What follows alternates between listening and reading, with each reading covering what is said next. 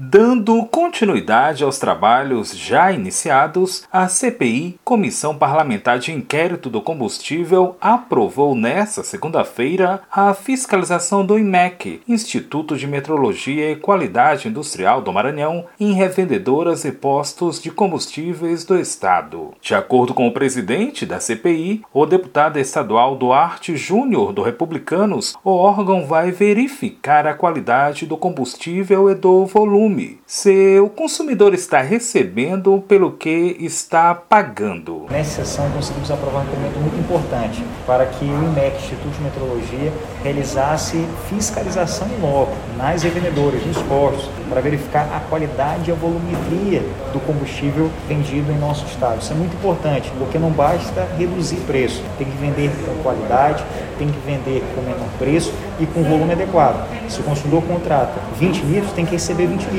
nada a menos. E é isso que nós vamos conseguir com a aprovação desse requerimento e vamos conseguir garantir claramente ao seu consumidor. Os trabalhos continuam, se encaminham para o início das oitivas. Estamos analisando todos os documentos é, fruto dos requerimentos das sessões anteriores e com análise desses documentos é que nós vamos decidir nas próximas semanas a, o início da oitiva é, de personagens que fazem parte dessa cadeia, distribuidores, revendedores, é, consumidores, membros do Ministério Público, tudo isso para garantir um combustível com qualidade, com menor preço, passar um pente fino, coibir qualquer prática de cartel, qualquer abusividade, realmente abrir a caixa preta das distribuidoras de combustível e fazer com que o combustível no Maranhão tenha qualidade, menor preço e que a lei seja cumprida por todos. Da Rádio Universidade FM do Maranhão em São Luís.